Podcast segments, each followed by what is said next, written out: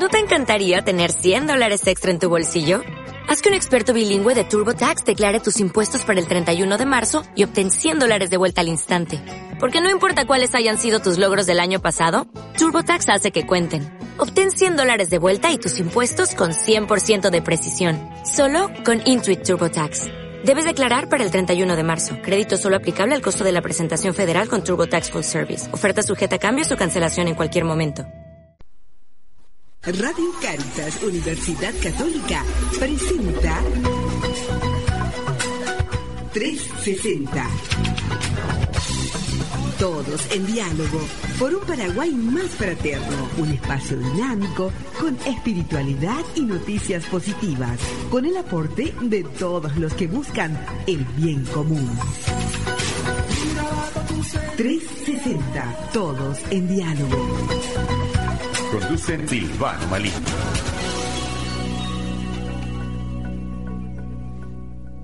Estamos ahora por conversar con Susana de Benítez Codas. ¿Cómo está? ¿Todo bien? Muy bien.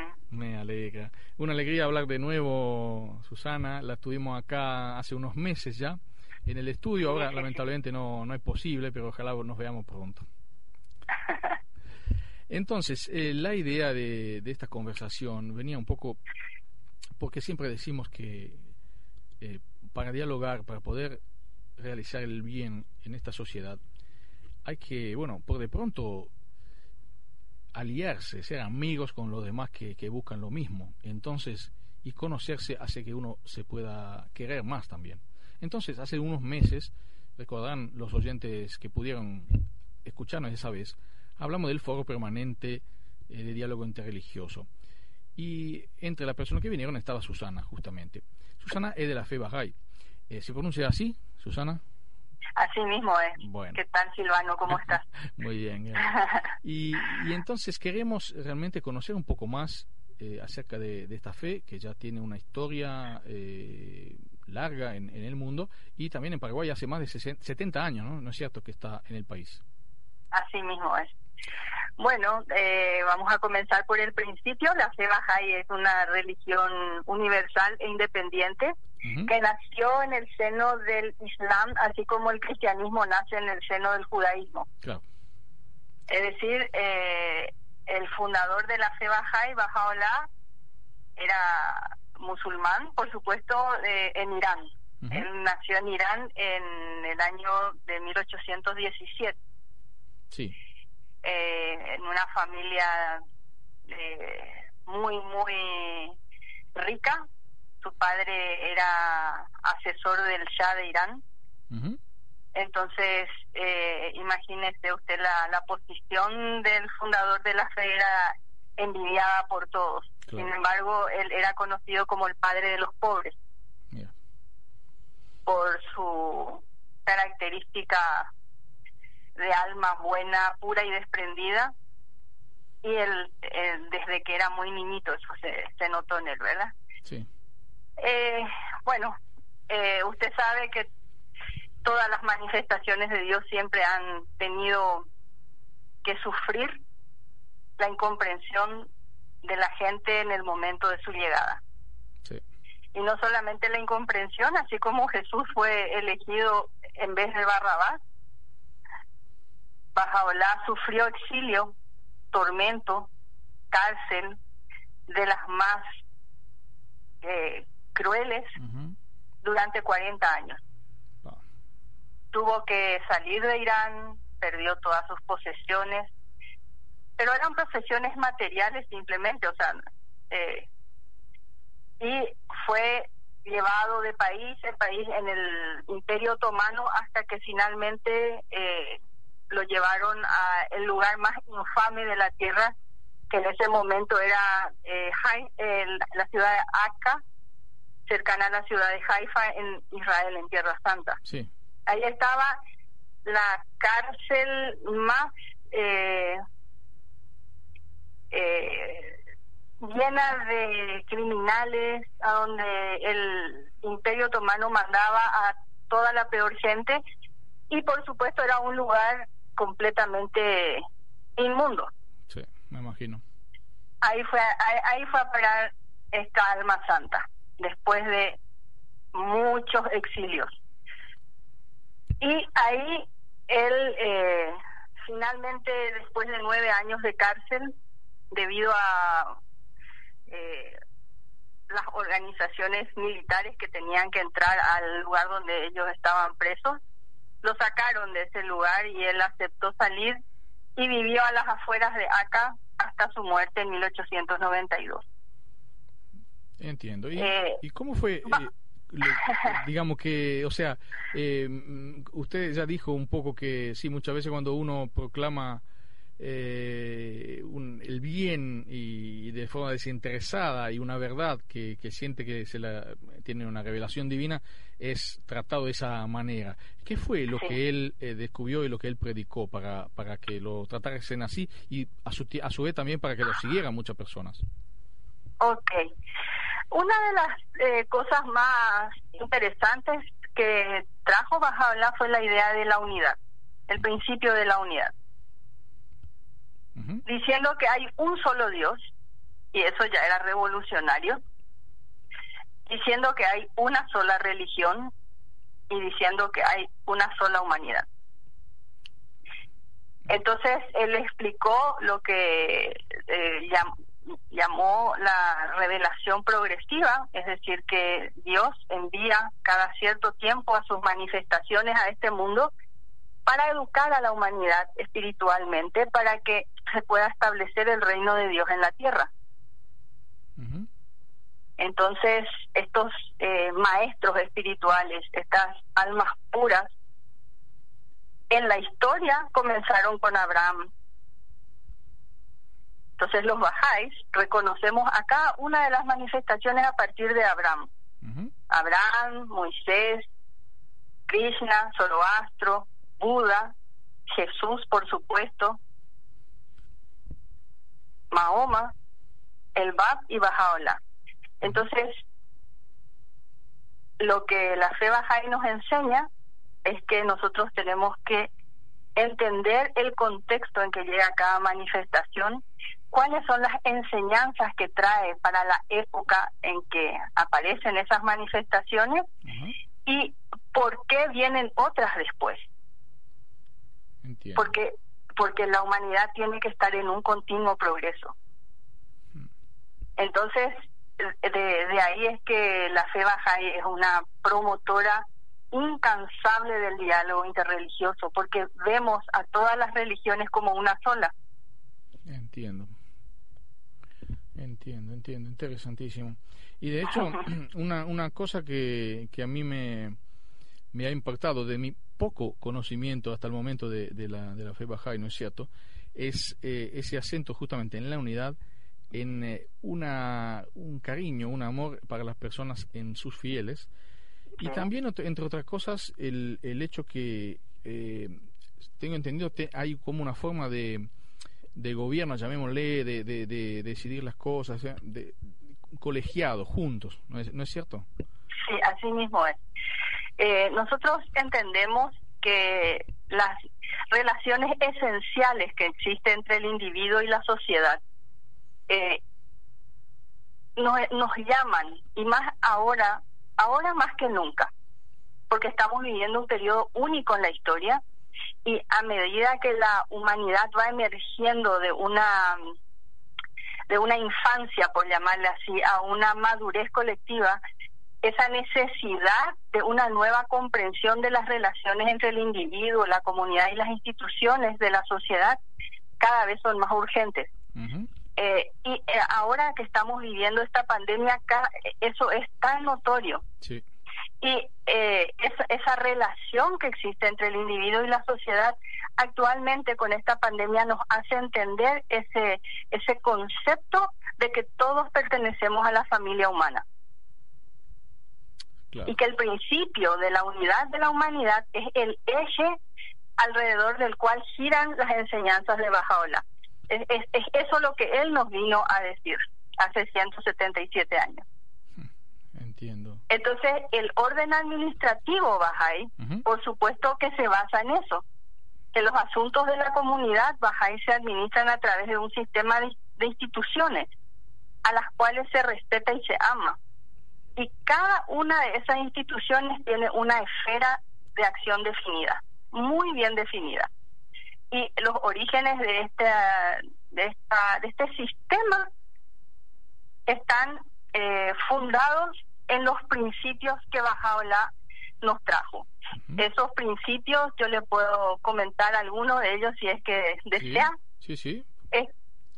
Ya hablamos de la unicidad de Dios, que hay un solo Dios y que hay una sola religión, pero también está la unidad de la humanidad y esto que estábamos hablando hace un, hace un momento.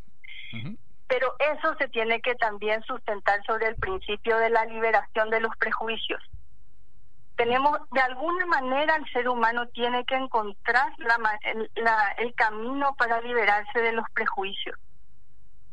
Porque si no, jamás vamos a poder mirar al otro como un igual. Totalmente. La otra cosa que nos está deteniendo y que es un principio que Bajado la trajo es el hecho de que el ser humano es noble. O sea, la, la naturaleza del hombre inherentemente es es la nobleza lo que lo que el hombre tiene en, en su corazón y que la falta de educación espiritual hace que esa nobleza no, no, no pueda salir a, brillar a, la, a la sociedad, ¿verdad? Y, por, otro lado... Disculpe, por eso que, el mal, digamos, viene de ahí, entonces, de la falta de educación.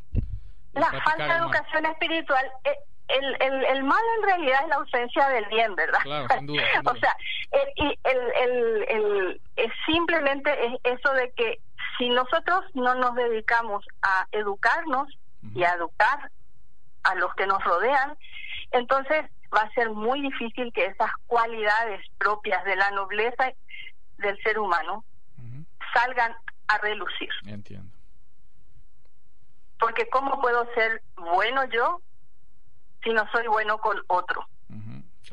¿Cómo, ¿Cómo puedo ser veraz yo si no soy veraz con otro? ¿Entiendes? Hay como hay, hay como una acción directa de lo que el individuo hace sobre el otro. Y es, es, es eso lo que nos está recordando Bajaola permanentemente con sus escritos, que nosotros tenemos que olvidarnos del insistente yo y enfocarnos en el otro. Qué bueno.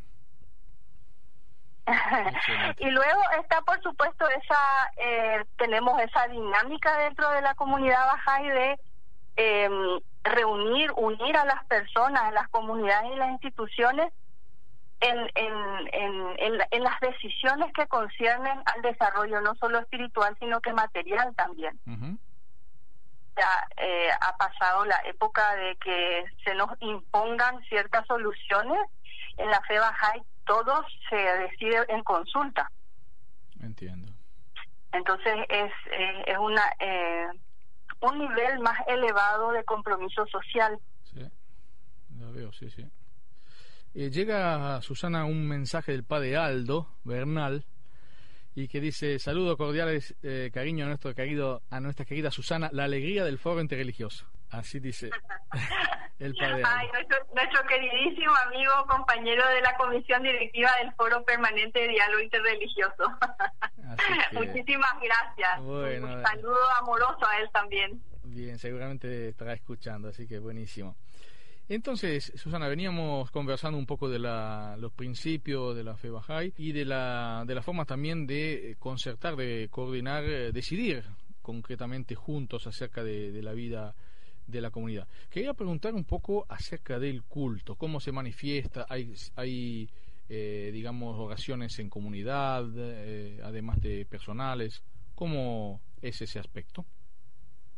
Bueno, eh, en la fe Bahá'í, em, por el hecho de que ya es una etapa de la vida espiritual de la humanidad que se están caminando a la madurez, entonces eh, no existen eh, sacerdotes, tampoco existen pastores ni rabinos, lo que existen son instituciones elegidas por los por los creyentes.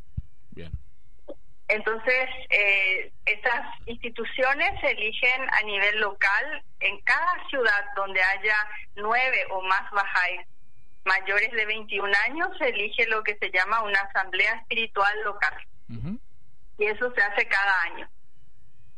Cada año también hay circunscripciones electorales por cantidad de creyentes que existen en el país que eligen delegados y que una vez al año se reúnen en una convención nacional donde se elige a la autoridad eh, nacional que se llama Asamblea Espiritual Nacional. Tanto la Asamblea Espiritual Local como la Asamblea Nacional tienen nueve miembros, que son eh, la, la única cosa es que sean eh, creyentes bajáis mayores de 21 años.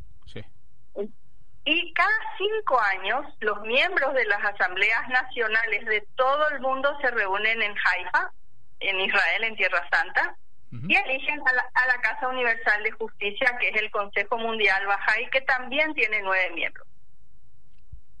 Entiendo. Entonces, esa es la eh, estructura administrativa de la fe pero eh, la mayoría de las eh, cuestiones que son de la comunidad propia, por ejemplo, en un barrio, tenemos en un barrio bajáis sirviendo a la comunidad, las cuestiones propias de la administración, de lo que se está haciendo en ese barrio, se hace a nivel de los que están trabajando en ese en ese proyecto. Entonces, eh, en la consulta participan bajáis y también personas de otras religiones, porque esa es la, forma de enriquecer todas las ideas. Entiendo. Y por supuesto ponerlas en acción, porque usted sabe que cuando las ideas surgen de personas que están eh, con el deseo de servir, luego ese servicio se pone en acción. Claro y creo que un punto clave del también el diálogo porque no podemos tener pensar de forma distinta acerca de algunas cosas eh, de fe pero concretamente se manifiesta en obras se manifiesta en caridad en, unidad eh, y eso es el testimonio no mayor que podemos dar así mismo es mm. y con, con, respecto al tema de la parte de devoción sí. le, quiero comentar que en la fe Bahá'í eh, la parte de devoción es la devoción es la hermana gemela del servicio. Entonces hablamos primero del servicio y la devoción es lo que da el sustento espiritual, es, es la es aquello que mueve las fuerzas espirituales para que todo lo que uno pone en acción eh, traiga confirmaciones divinas. Entonces esa esa devoción eh, por un lado es una devoción individual, así como usted dijo, nosotros tenemos la obligación de hacer oraciones diarias ya reveladas por Bajaola. Tenemos la obligación de estudiar los textos sagrados a la mañana y al atardecer. Tenemos la obligación de pronunciar el nombre de Dios 95 veces en un día. Mm. Eh, o sea, hay una serie de obligaciones personales. Entiendo.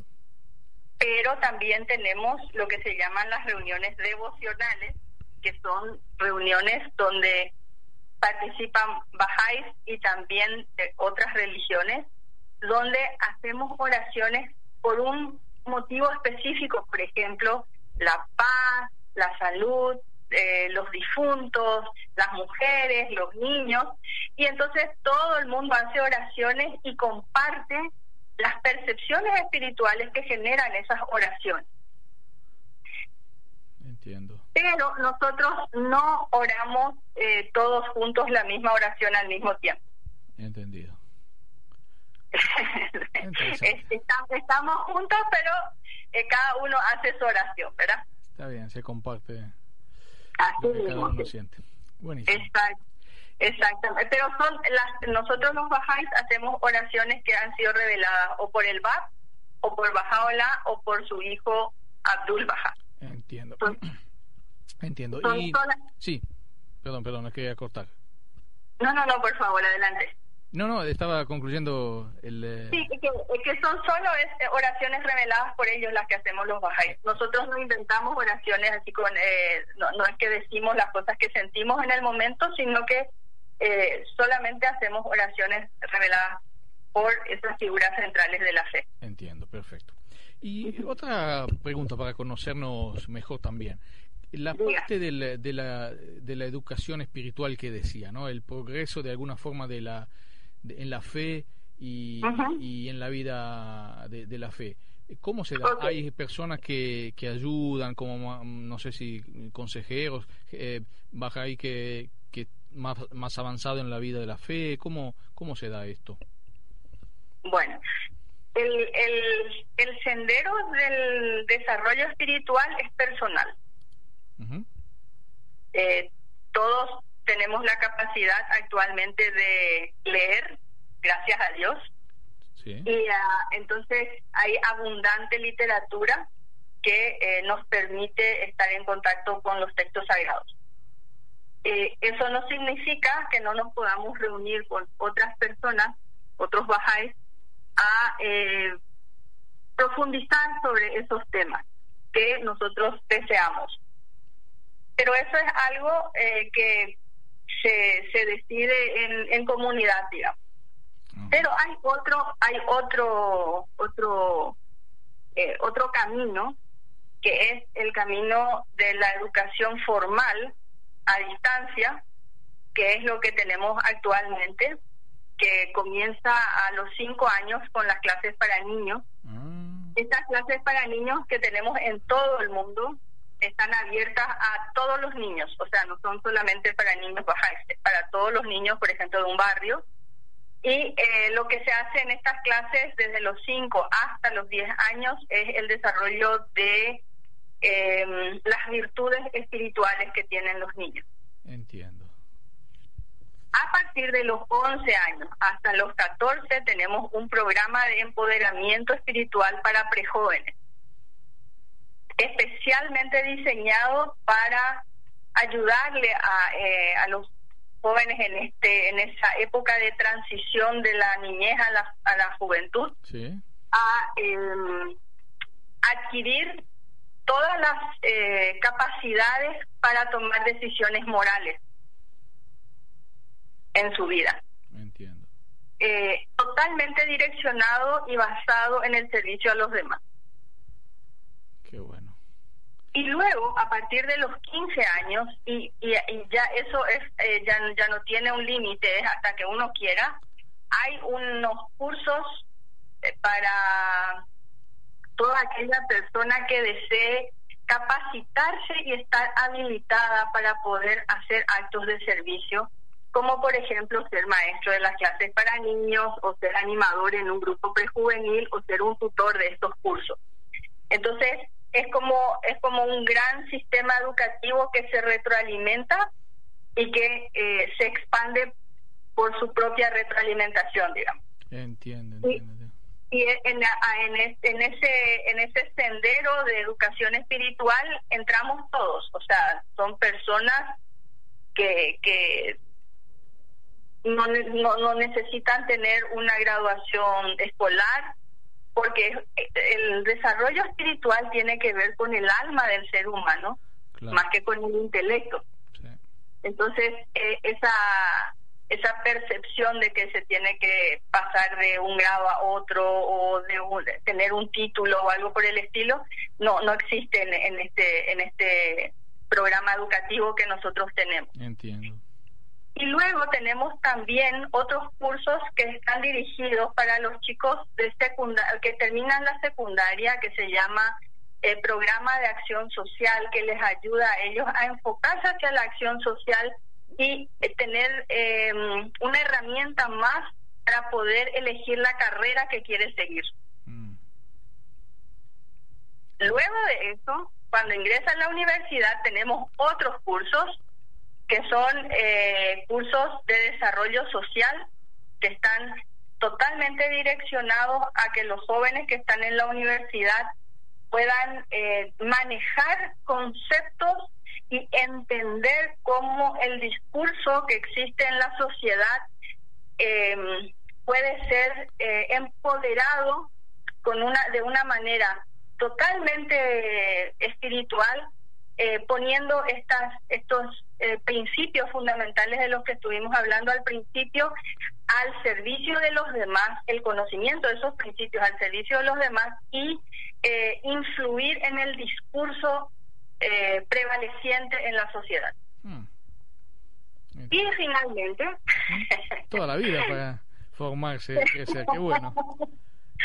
Finalmente tenemos también cursos de maestría, eh, maestría así totalmente formal, de desarrollo social para eh, preparar a jóvenes ya eh, sumamente que o personas adultas digamos eh, sumamente capacitados para el desarrollo de los proyectos sociales y la evaluación de estos proyectos.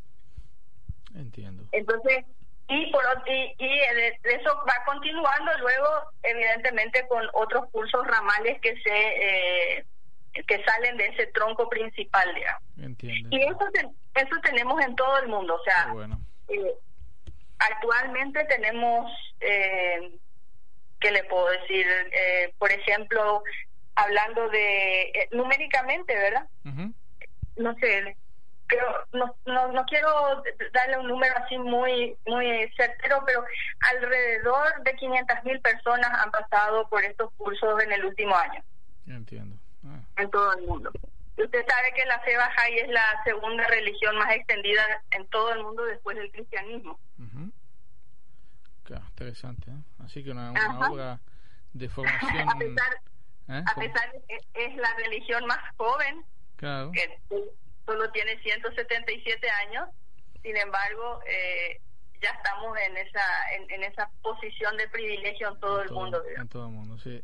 Acá hay una, un comentario que nos llega por el WhatsApp y dice eh, Juan Carlos Ortiz dice mi hermano Nito decía hace muchos años eh, que toda persona humana tiene como un diamante dentro y la mayoría de las veces escondido por una maraña de motivos entre ellos el temor a la burla o otras reacciones negativas de la sociedad y, por, y su incomprensión y él sugería que con nuestro amor, mirando con ojos nuevos a cada persona, descubramos y saquemos a flote ese diamante escondido en el otro. Algo parecido, aunque no sea igual, es lo que decía la entrevistada sobre la nobleza del ser humano, que debe recibir una educación religiosa para desarrollar esa nobleza. Así mismo. Y, y Bajaola tiene, y Bajaola tiene desde luego una, una cita muy importante, dice, eh, que el, hombre es como una mina rica en gemas de valor inestimable y que solo la educación podrá hacer valer esos eh, eh, ese ese diamante digamos y que la sociedad podrá aprovecharse de ellos qué bueno. Buenísima hermosa la, la cita. Es el momento ya casi de despedirnos Susana. Quería bueno eh, dejar un, un para, para, un saludo a los oyentes, eh, un, mensaje que, que le parece que, que puede dar desde, desde su fe eh, a, una instancia así de diálogo como esta. Bueno, mire, una de las cosas que más amamos en la fe es dialogar. es, es algo que es la base de nuestro relacionamiento. Y, ah, y quiero comentar que la fe Bahá'í eh, llegó al Paraguay en 1941 de la mano de una pionera norteamericana llamada Elizabeth Cheney. Y a partir de ese momento la fe comenzó a expandirse en Paraguay. En las grandes ciudades del Paraguay, en las principales cabeceras departamentales, hay bajáis, hay bajáis en los pueblos eh, que viven su vida de acuerdo a las enseñanzas bajáis y que están haciendo un gran cambio en, en sus sociedades, en, en su localidad, en su entorno. Entonces, el, el mensaje de la fe es siempre es el llevar allá donde uno vaya el deseo de construir, el deseo de colaborar, el deseo de cooperar, el deseo de apoyarse mutuamente para hacer florecer este mundo. Qué bueno. Esto realmente es lo fundamental, más un, tiempo como este, como decía antes también Susana. Eh, ¿qué, qué, dónde puede alguien eh, obtener más información si estuviera interesado acerca de la fe Bahá'í? ¿Algún Facebook, alguna web? Bueno, eh, nosotros tenemos tenemos una página que es del Centro Mundial Bahá'í, que es www.bahai, así de larga A H A I latina punto org. Ajá, bien. pero tenemos también la, eh, la página de Paraguay que es www.bajai.pi.org. Ah, perfecto. PY, ¿verdad? Sí.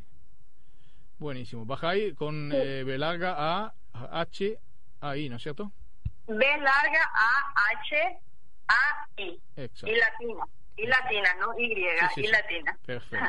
Susana, muchísimas, muchísimas gracias por su tiempo y compartir con nosotros esta noche. Ah, estaba diciendo No, alguna... eh, Silvano, muchísimas gracias por invitarme a su programa. Realmente lo felicito porque ese espíritu de hermandad, ese espíritu de apertura es lo que el mundo está necesitando. Y Totalmente. realmente usted es un ejemplo de eso. Bueno, esperemos hacerlo juntos en nuestro día a día y bueno, y, y en todo nuestro compromiso. Muchísimas gracias nuevamente entonces, Susana. Gracias a usted, gracias a usted. Hasta luego. Hasta luego.